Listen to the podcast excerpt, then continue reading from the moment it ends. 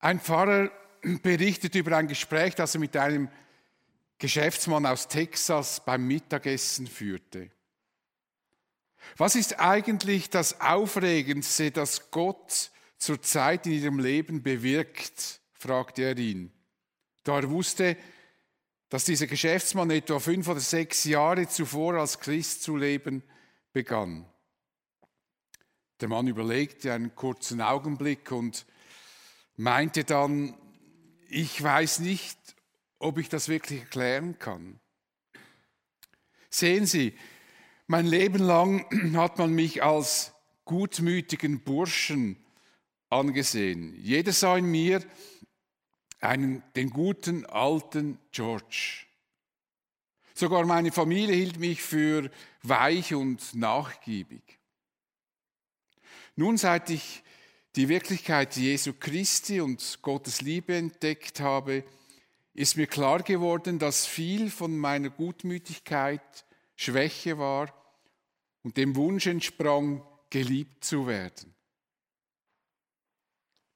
Jetzt merke ich, und dass Christus mir die Freiheit schenkt, in meiner Familie Grundsätze aufzustellen und durchzusetzen. Und außerhalb der Familie fühle ich mich zum ersten Mal frei, Widerspruch zu erheben.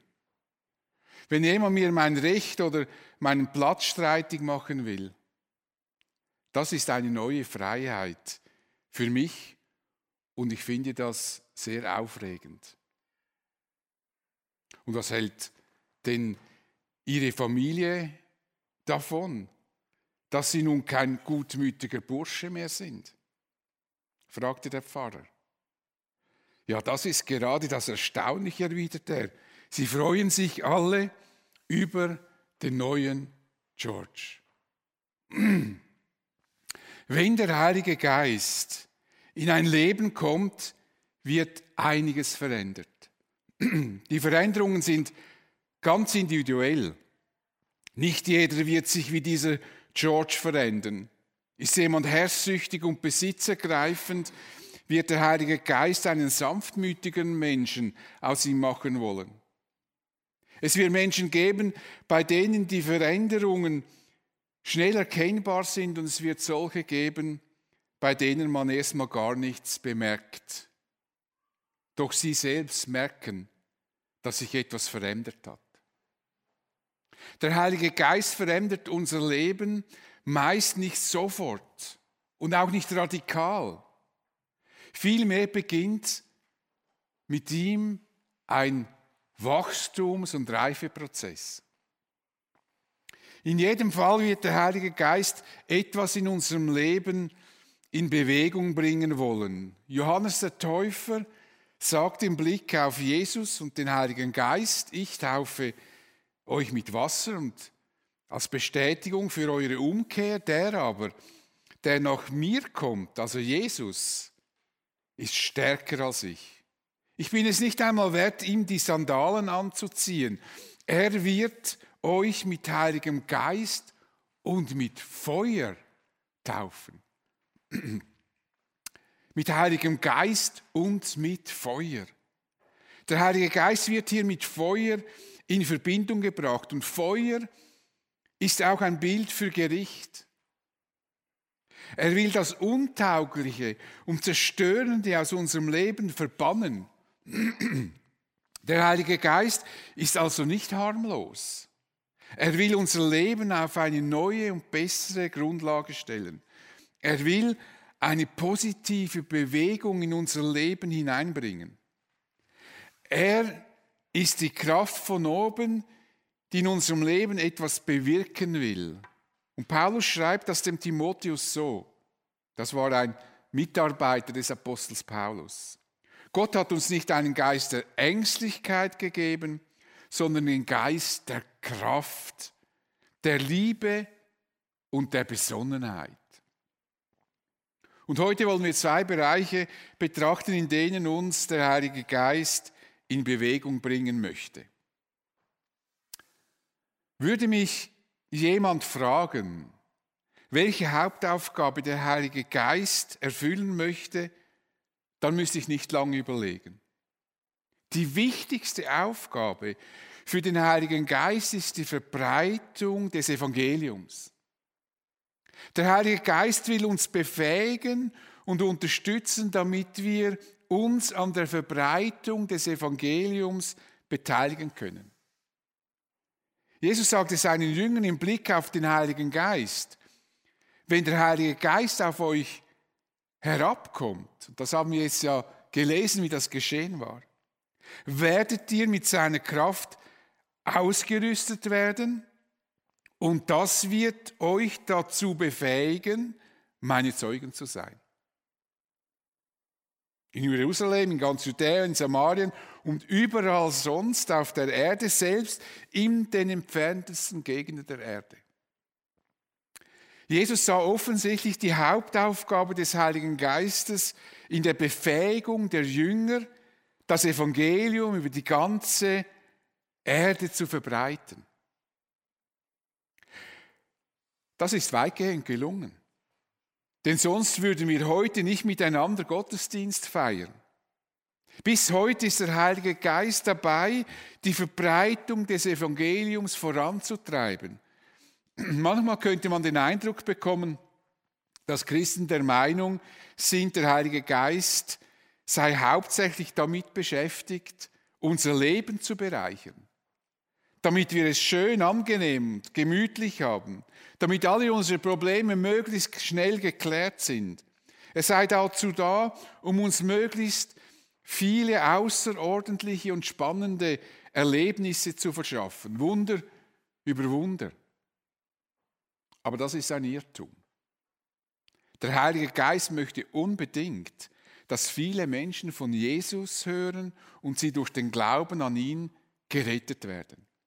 Das war auch das zentrale Anliegen von Jesus.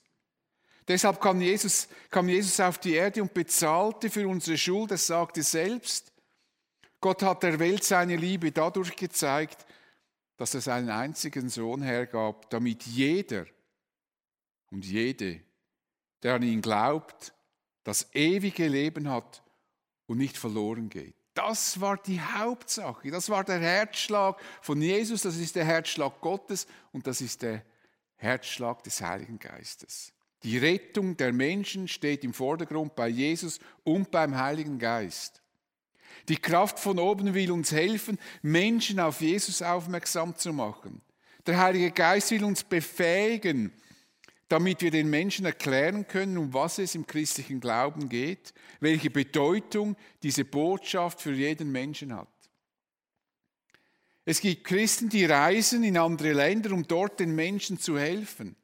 Sie arbeiten in diesen Ländern oft in ganz praktischer Weise, indem sie sich für Bildung einsetzen, sich um die medizinische Versorgung der Bevölkerung bemühen. Viele Waisenhäuser, Schulen und Spitäler und vieles mehr wurde durch Christen ins Leben gerufen und aufgebaut. Motiviert sind diese Christen durch ihren Glauben, weil es ihnen ein Herzensanliegen ist, dass diese Menschen etwas von der Liebe Gottes erfahren, ganz praktisch, aber auch, dass sie die rettende Botschaft des Evangeliums hören können. Jesus sandte seine Jünger zu allen Völkern mit den Worten, geht zu allen Völkern und macht die Menschen zu meinen Jüngern, tauft sie auf den Namen des Vaters, des Sohnes und des Heiligen Geistes. Weil die Jünger diesen Auftrag ernst nahmen und vieles, viel ihrem Vorbild folgten, ist das Evangelium bis zu uns nach Europa gekommen sodass wir uns heute in Zürich als Kirche versammeln.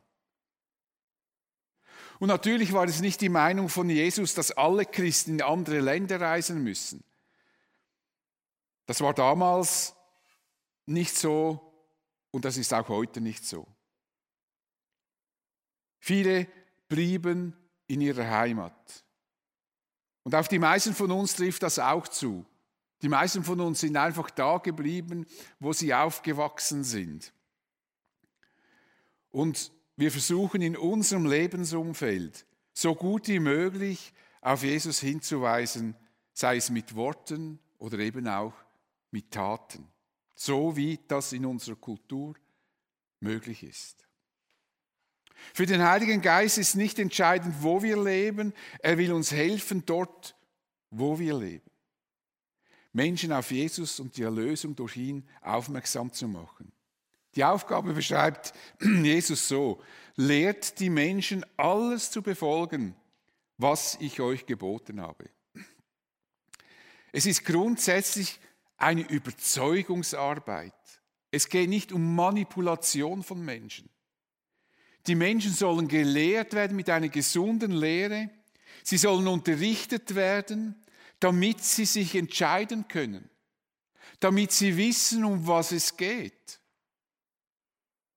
Alle Versuche in der Vergangenheit, Christen zu machen, indem man sie zu etwas zwingen will, fallen, sind alle fehlgeschlagen. Das funktioniert nicht. Christen kann man nicht machen, man kann nur Menschen überzeugen und sie können selber sich entschließen, dass Jesus folgen wollen. Und Jesus verspricht den Jüngern, wenn sie das tun, dass er bei ihnen sein würde. Ich bin jeden Tag bei euch bis zum Ende der Welt. Interessant finde ich, dass Jesus dieses Versprechen in engem Zusammenhang mit der Herausforderung setzt, die mit der Ausbreitung des Evangeliums verbunden ist. Das klingt für mich, wie er sagen würde, wenn ihr in meinem Auftrag unterwegs seid und damit beschäftigt, das Evangelium zu verbreiten, könnt ihr euch darauf verlassen, dass ich mit euch unterwegs bin, egal in welchem Winkel der Erde ihr euch befindet. Selbstverständlich ist der Heilige Geist immer bei uns und in uns. Das habe ich am letzten Teil dieser Reihe ausführlich erklärt. Aber hier scheint Jesus zu sagen, ihr werdet die Kraft des Heiligen Geistes in diesen Situationen besonders stark erleben. Jesus wusste nämlich, dass den Jüngern Widerstand begegnen wird. Denn diese Botschaft des Evangeliums, die wird nicht überall positiv aufgenommen, das haben wir auch gesehen. Die einen haben, haben darüber gelacht und gesagt, die sind ja betrunken, was da geschieht. Das ist eine komische Sache. Man weiß vom Apostel Petrus wird überliefert, dass er in Rom gekreuzigt wurde. Und der Apostel Paulus wurde vermutlich in Rom geköpft, weil er römischer Bürger war, konnte man und durfte man ihn nicht kreuzigen. Die Jünger sollen aber wissen, egal was ihnen begegnen wird, egal welche Widerstände sich ihnen entgegenstellen, Jesus wird durch den Heiligen Geist bei ihnen sein und er wird sie stärken, innerlich stark machen. Ich beobachte immer wieder, wie begeistert Christen von einem Missionseinsatz zurückkommen. Warum wohl? Ich vermute, weil sie Gottes Kraft in besonderer Weise erlebten.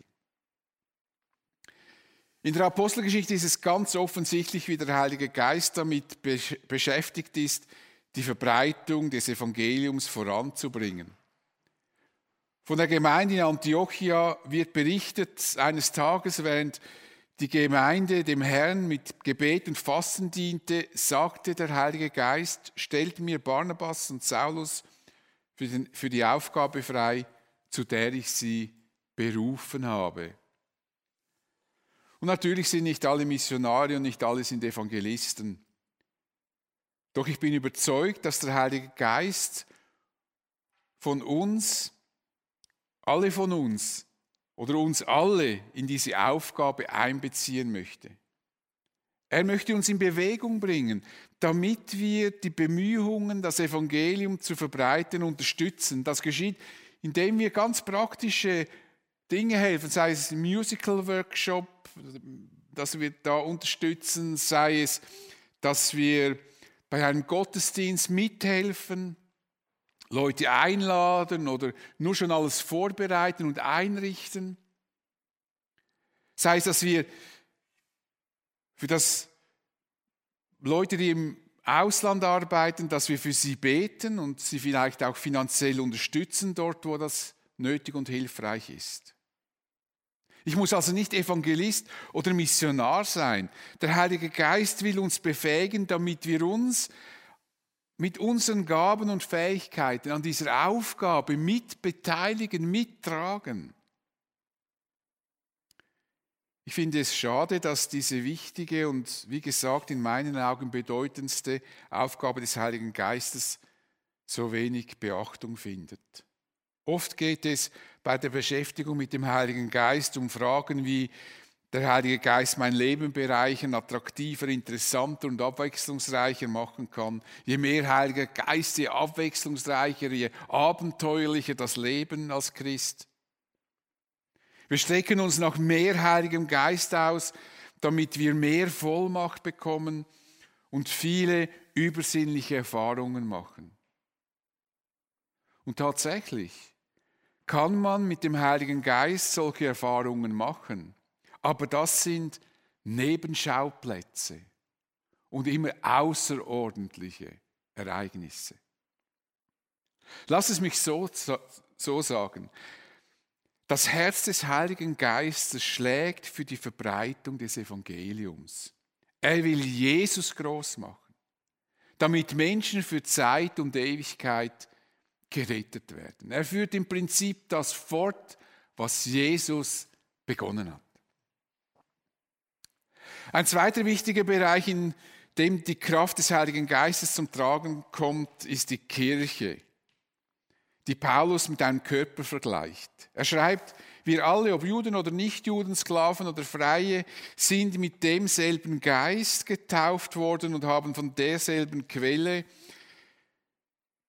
dem Geist Gottes zu trinken bekommen. Und dadurch sind wir alle zu einem Leib geworden. Wir sind also eine Körperschaft. Kirche ist nicht ein Gebäude, sondern Kirche ist eine Körperschaft von Menschen, die mit diesem Heiligen Geist belebt worden sind. Und Jesus ist nach Paulus der Kopf dieses Körpers, das Haupt. Jesus ist das Haupt der Gemeinde, das Haupt seines Leibes. Als Christen bilden wir diesen Körper und alle nehmen einen besonderen Platz ein. Nicht jeder ist eine Hand, nicht jeder ist ein Fuß. Der Körper bildet sich durch verschiedene Begabungen und Fähigkeiten der einzelnen Christen, wie Paulus den Christen in Rom schreibt, denkt an den menschlichen Leib. Er bildet ein lebendiges Ganzes und hat doch viele Teile und jeder Teil hat seine besondere Funktion. Und so ist es auch mit uns, mit unserem Körper, der Gemeinde, der Kirche. Als Menschen, die zu Christus gehören, bilden wir alle ein unteilbares Ganzes. Aber als Einzelne stehen wir zueinander wie Teile mit ihren besonderen Funktionen.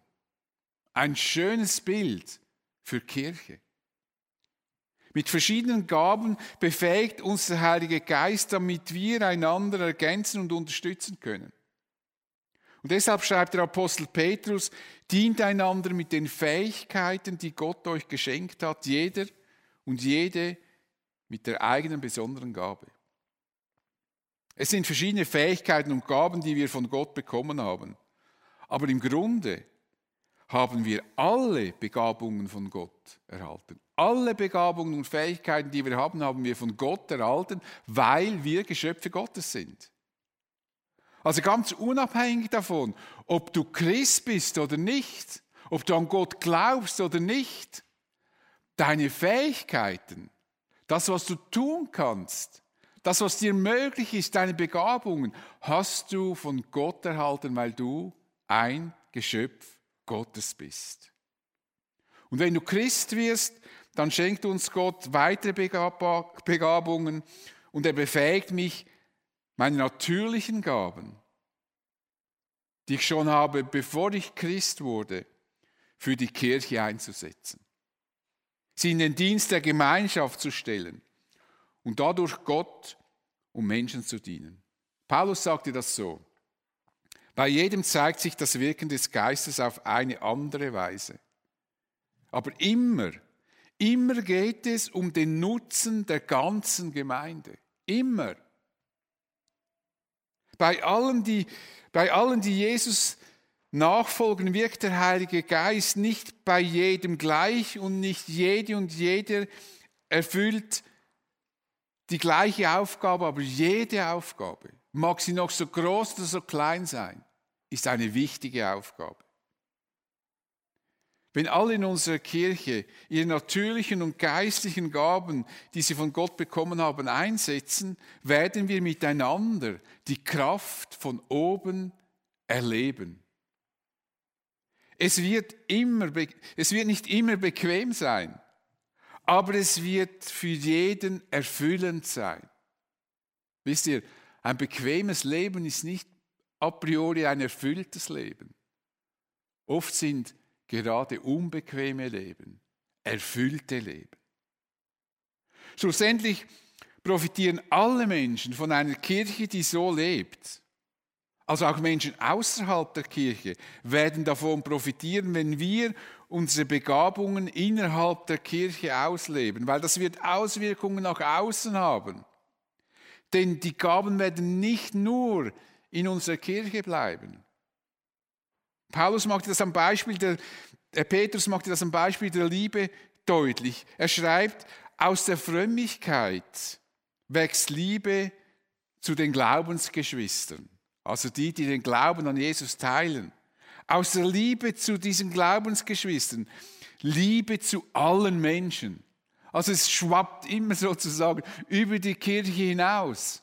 Wenn wir uns innerhalb der Kirche lieben, werden die anderen Menschen außerhalb der Kirche auch etwas von dieser Liebe abbekommen. Auch hier stehe, stehe nicht ich und mein persönliches Abenteuer im Vordergrund, sondern die Kirche, der Leib von Jesus. Nun, vielleicht denkst du jetzt, du würdest diese Kraft gar nicht merken oder nicht viel. Und das könnte daran liegen, dass du von dieser Kraft eine falsche Vorstellung hast. Vielleicht die Vorstellung, der Heilige Geist wirke wie eine Art Zaubertrank. So wie bei Asterix, der jedes Mal kurz bevor er gegen die Römer kämpfen muss, einen Schluck seines Zaubertrankes nimmt, den er immer bei sich führt und dann explodiert er fast und dann ist er voll Kraft und kann jeden Römer schlagen. Der Heilige Geist wirkt aber nicht wie ein Zaubertrank. Er macht uns nicht auf eine so spektakuläre Art stark wie den Asterix. Die Kraft von oben wirkt sich in unserem schlichten Alltag aus und ist meist nicht spektakulär, sondern gibt uns innerliche Stärke und Kraft. Wir müssen nur zulassen, dass der Heilige Geist in uns wirken kann. Ich kann es nicht deutlich genug sagen, dass der Heilige Geist uns nicht beherrschen will. Das ist nicht eine Kraft, die von oben kommt und uns übernimmt und beginnt zu steuern. Es ist nichts Manipulatives in dem, was der Heilige Geist tut. Er wird nie versuchen, uns gegen unseren eigenen Willen zu etwas zu zwingen. Das widerstrebt der Art Gottes zutiefst. Da würde, das wäre gar kein freier Glaube. Also der Heilige Geist wird nie manipulativ sein. Der Heilige Geist will uns führen, begleiten und motivieren, wenn wir das zulassen wollen aber er wird uns zu nichts zwingen. So schreibt Paulus den Christen in Korinth über die Prophetie, die von, wenn sie vom, von, vom Geist Gottes ein, eine, eine Botschaft bekommen, Propheten stehen nicht unter dem Zwang, reden zu müssen, wenn sie eine prophetische Botschaft empfangen. Der Heilige Geist zwingt sie nicht, jetzt einfach zu sprechen. Sie können selber entscheiden, wann und wo sie das dann auch sagen wollen. Wir behalten die Kontrolle über uns selbst. Zwangshaftes Verhalten wird nicht durch den Heiligen Geist bewirkt. Das ist nicht möglich. Man könnte sich das wie ein, ein Zweierteam vorstellen. In einem Team können wir auf unseren Partner Rücksicht nehmen und ihn aktiv einbeziehen in unser Wirken oder wir können unseren Partner ständig übergehen. Wir bestimmen, wie viel Einfluss wir in diesem Team den Heiligen Geist geben. In einem Team, da kann es natürlich auch zu Spannungen kommen. Das ist ganz normal. Und so kann es auch zwischen mir und dem Heiligen Geist zu Spannungen kommen, dass ich merke, dass Gott jetzt vielleicht etwas anderes möchte, was ich tue, aber mir würde das, was ich jetzt im Sinn habe, besser gefallen. Das kann es geben. Weil der Heilige Geist hat mich ja nicht übernommen. Er steuert mich nicht. Paulus beschreibt dieses innere, diese, diese, diese, diese, äh, diese Spannung als ein innerer Kampf. Beschreibt es folgendermaßen. Denn die menschliche Natur richtet sich mit ihrem Begehren gegen den Geist Gottes und der Geist Gottes richtet sich mit seinem Begehren gegen die menschliche Natur. Die beiden liegen im Streit miteinander und jede Seite will verhindern, dass ihr das tut, wozu die andere Seite euch drängt. In diesem Spannungsfeld leben wir. Das ist unsere Realität. Und wer das nicht wahrhaben möchte oder wegreden möchte, wird in der, Schwär in der Schwärmerei landen und wird immer wieder merken, dass das, was behauptet wird, mit der Wirklichkeit unseres Lebens eigentlich gar nichts zu tun hat. Weil dieses Spannungsfeld ein Spannungsfeld ist, das uns da und dort wieder begegnet. Nicht jeden Tag, nicht jede Sekunde, nicht jede Minute. Aber in gewissen Momenten merken wir genau, jetzt muss ich entscheiden, was will ich jetzt wirklich tun. Das Leben eines Christen ist ein Zusammenwirken mit Gott. Ich muss Entscheidungen treffen und konkrete Schritte tun. Ich möchte das an einem einfachen Beispiel verdeutlichen. Wenn ich mit dem Auto in ein Parkhaus fahre, muss ich meine Scheibe runterlassen, ich muss einen Knopf drücken, das Ticket ziehen und dann öffnet sich mir dieses Parkhaus. Ganz einfach. Aber ich muss es tun. Und manchmal kommt es mir vor, dass wir als Christen vor dieser Schranke stehen bleiben, bildlich gesprochen, und zu Gott flehen, bitte, bitte öffne jetzt diese Schranke, damit ich reinfahren kann. Und Gott würde uns sagen, du hast genug Kraft, du hast genug Verstand, lass die Scheibe runter, drück den Knopf, zieh das Ticket und dann geht's auf. Gott macht für uns nicht das, was wir selber tun können. Und Gott macht auch nicht, dass ich nicht stehle. Und er macht auch nicht, dass ich nicht Ehe breche.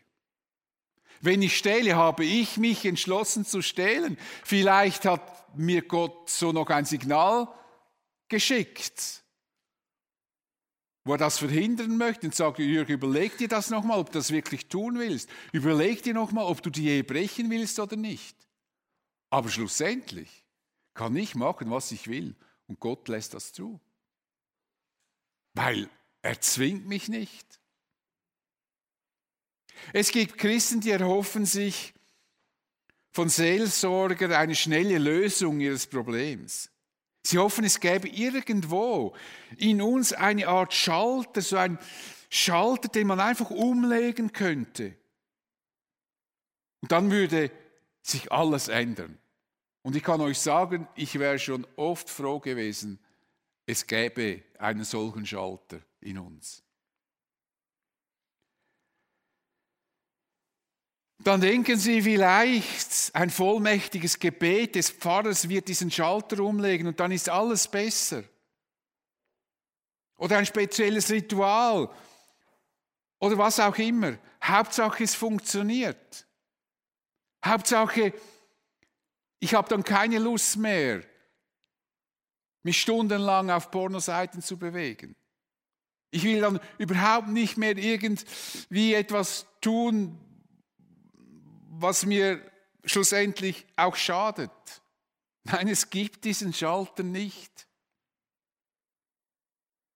Meist muss man sich in kleinen Schritten auf einen Weg begeben, der schlussendlich zu einer Verbesserung der Situation führt. Aber es sind kleine Schritte und Entscheidungen, die ich treffen muss. Gott wird mir dabei helfen, Schritt um Schritt, aber den Schritt müssen wir selber tun.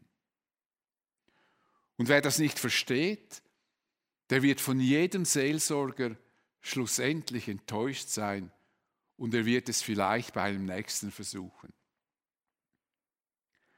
Aber wenn wir im Vertrauen auf Gott konkrete Schritte tun, werden wir in unserem Glauben gestärkt und gefestigt werden und wir werden die Kraft von oben erleben. Der Heilige Geist will bewegen. Er will uns durchs Leben begleiten und sein größtes Anliegen ist, dass alle Menschen das Evangelium hören und so die Möglichkeit bekommen, gerettet zu werden geben wir dem Heiligen Geist so viel Einfluss in unserem Leben, in unsere Kirche, wie das möglich ist. Paulus ermutigt uns dazu, indem er schreibt, lasst in eurem Eifer nicht nach, sondern lasst das Feuer des Heiligen Geistes in euch immer stärker werden. Dient dem Herrn. Ich bete mit uns. Ich danke dir, Vater, dass du uns nicht allein zurückgelassen hast. Dass du durch den Heiligen Geist in uns lebst. Dass du uns führst und leitest. Und noch in vielen anderen Bereichen, die ich heute gar nicht erwähnen konnte. Aber es ist ein großes Geschenk. Und hilf uns, dass dieses Feuer des Heiligen Geistes in uns stärker wird.